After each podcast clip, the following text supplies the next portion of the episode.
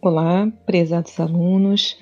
Nós estamos aqui gravando esse episódio para falar um pouco sobre os materiais de estudo que nós preparamos de língua portuguesa e literatura para que você possa, nesse período da quarentena, poder estudar um pouco, é, um pouco dos assuntos do vestibular. Para essa primeira semana, é, nossos estudos dirigidos, escolhemos o escritor Lima Barreto né, como tema de discussão.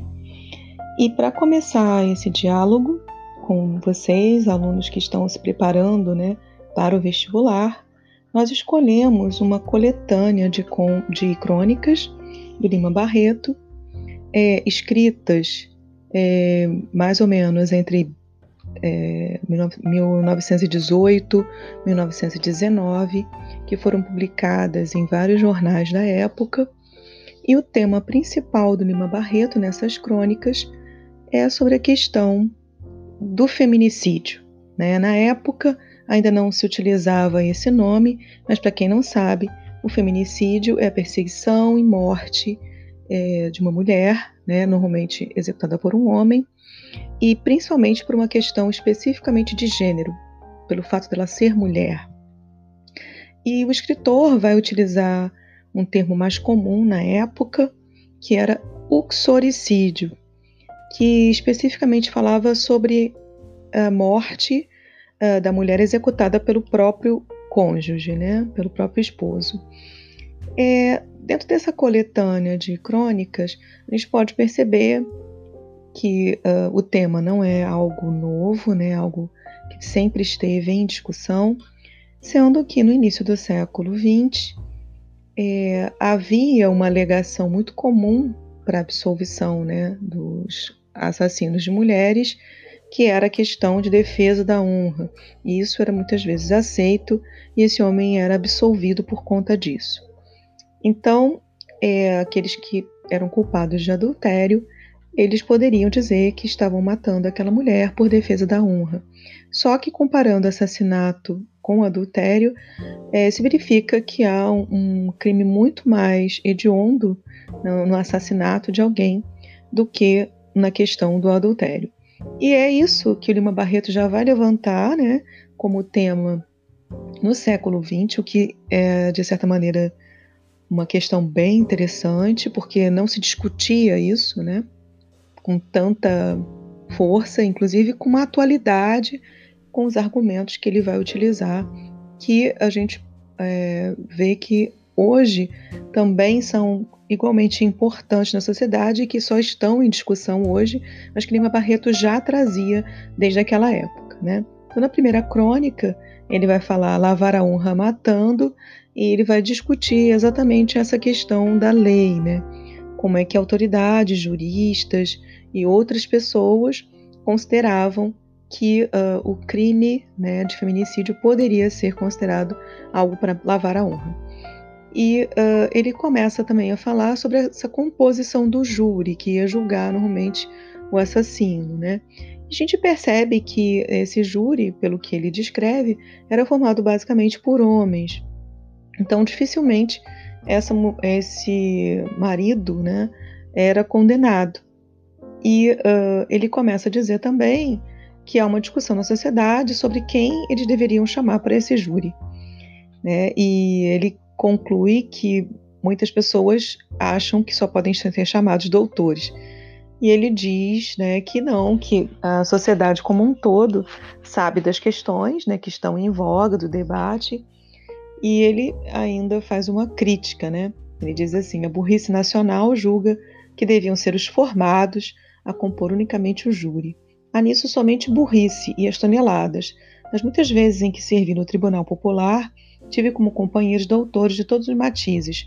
Com raras exceções, todos eles eram excepcionalmente idiotas e os mais perfeitos eram os formados em direito.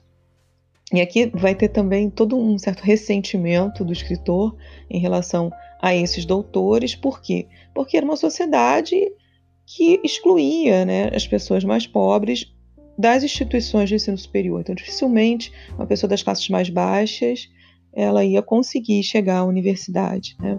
E muitas vezes as que chegavam lá e que tinham condição. Às vezes o pai tinha muita condição financeira, o filho nem tinha tanta inteligência ou dom ou, ou o que seja, e ele conseguia entrar e conseguia passar porque o pai de certa maneira subornava ali a instituição, né? E aí ele vai exatamente pegar nesse nesse tema, né, de uma educação que é uma educação que exclui, e ele vai dizer: não há país algum em que, tirando-se a sorte, os nomes de 12 homens se encontrem 10 de inteligentes. E o Brasil, que tem os seus expoentes intelectuais no Aloysio de Castro e no Miguel Calmon, não pode fazer exceção à regra. Então aqui é, ele vai se levantar muito quanto a essa questão né, de uh, um título, né, de um, um, diploma, mas que muitas vezes não correspondia a essa qualidade né, de educação. E aí ele vai falar que participou de um júri e infelizmente ele diz que se lamenta por ter absolvido né, esse marido é, assassino, especificamente por conta dos pedidos da mãe do assassino, que uh, sempre dizia para ele: ah, liberta meu filho e tal, né? E aí ele conclui essa crônica dizendo: absolvi o imbecil marido que lavou a sua honra matando uma pobre mulher que tinha todo o direito de não amá-lo. Se o amou algum dia e amar um outro qualquer, eu me arrependo profundamente. E aí uh, nós temos também uma a segunda crônica que ele vai especialmente usar o termo matadores de mulheres, né? E ele vai relatar um caso específico que aconteceu em Niterói é, com um homem chamado Filadelfo Rocha que mata sua esposa e ele vai criticar né, esse perfil do Filadelfo e é uma frase muito interessante, né, que ele vai colocar aqui, que tem toda uma vitalidade desse discurso. Né? Mulher não é propriedade nossa e ela está no seu pleno direito de dizer de onde lhe vêm os filhos. Né? Então, esse texto foi publicado em 1918 e ele fala muito dessa questão né, é, das mulheres não serem uma propriedade do homem. E é uma discussão muito atual, né, do, do que o Lima Barreto já vai trazer em 1918, de maneira que a gente lendo essa crônica parece até que ela foi escrita ontem, né? É, no, na crônica do texto 3, ele vai dizer mais uma vez, né? Então ele vai falar também de um outro caso específico em que há esse crime. E aqui ele tem um detalhe especial, porque ele vai falar é, como também as mulheres, de certa maneira, é, têm um julgamento muito forte em relação a outra mulher. Né? Então, essa mulher não recebia apoio nem daquelas pessoas do seu próprio gênero. Né? Então, ele vai, é, de certa maneira, mostrar isso aqui. É, e além de trazer outros argumentos que também são igualmente importantes. E ele continua uh, no texto 4, aqui usando o termo que eu falei, os uxoricidas, né, que são os assassinos das próprias esposas, e a sociedade brasileira.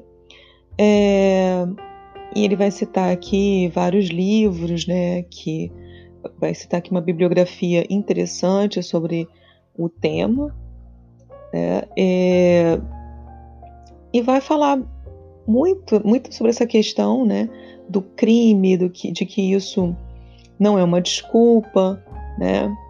É, e ele vai esboçar, né, toda uma questão também ligada a essa honra, né, a, a violência de uma forma geral, né? Então ele tem um, um texto que ele fala Sabe-se bem que torturas, cintos de castidade, etc., etc., sofriam as mulheres dos tempos dos castelos e manoar uh, quando seus brutais maridos dela se afastavam em expedições e guerras longínquas. Tudo em nome de quê? É de rir, em nome da honra. Pode-se admitir isso atualmente? Não há necessidade de responder. Uma das sobrevivências nefastas dessa ideia medieval aplicada nas relações sexuais entre o marido e a mulher é a taça autorização que a sociedade dá ao marido de assassinar a esposa quando adúltera. No Brasil, então, é fatal a sua absolução no júri. Então, ele vai dizer que esse conceito de lavar a honra seria um conceito, uma ideia medieval, né? É, e que ainda estava em voga dentro daquela sociedade. É, e também é, nessa mesma crônica, que é uma crônica bem longa, né, ele vai é, tratar de novo dessa questão, né, e ele vai dizer assim: contra um ignóbil e iníquo estado de espírito dessa ordem, que tende a se perpetuar entre nós, aviltando a mulher, rebaixando-a ao estado social da barbaria medieval, de quase escrava, sem vontade, sem direito aos seus sentimentos profundos, e tão profundos são que ela joga no, que ela joga no satisfazê-los a vida, degradando a condição de coisa, de animal doméstico, de propriedade nas mãos dos maridos, com direito de vida e morte sobre ela, não lhe respeitando a consciência e liberdade de amar a quem lhe parecer melhor, quando e onde quiser. Né? Então, ele vai mostrar né, como essa mulher era tratada, não era tratada como pessoa nesse momento, e ele vai ainda discutir essa questão, né, dizendo como é que pode nós ainda mantermos esse tipo de comportamento. Né? Esse texto é de 1919. E por fim, é, ele vai no último texto, né, na última crônica, chamado Coisas Jurídicas, né, discutir um pouco do Código Civil ou Criminal. Esse texto já é um texto de 1921, é um dos textos mais antigos da coletânea, né? E ele vai dizer: o que de novo aparece é o Código Civil ou Criminal, ou lá que for. Qualquer de um desses famosos calhamaços diz que essa pobre mulher que escapou de ser morta, e se o não foi, deve, deve a generosa coragem de seu amante, a essa própria mulher o calhamaço dá o direito ao matador manquer de processá-la e arranjar a sua condenação a um ano de prisão celular.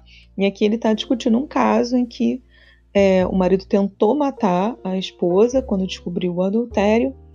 É, ele tentou esfaqueá-la, o amante pulou na frente e quem foi atingido foi o amante. E no caso, o marido não foi julgado né, por tentativa de assassinato, mas a mulher ele queria que ela tivesse um, uma condenação de um ano de prisão, simplesmente porque escapou de ser morta, né? Então é uma coisa que ele vai dizer, já viu uma coisa dessas? Essa jurisprudência é uma coisa muito engraçada. Ele debocha de certa maneira das leis e do direito. Bom, então essa primeira parte a gente está discutindo. Agora a gente vai partir, né, para uh, o segundo momento que é praticamente o dos exercícios.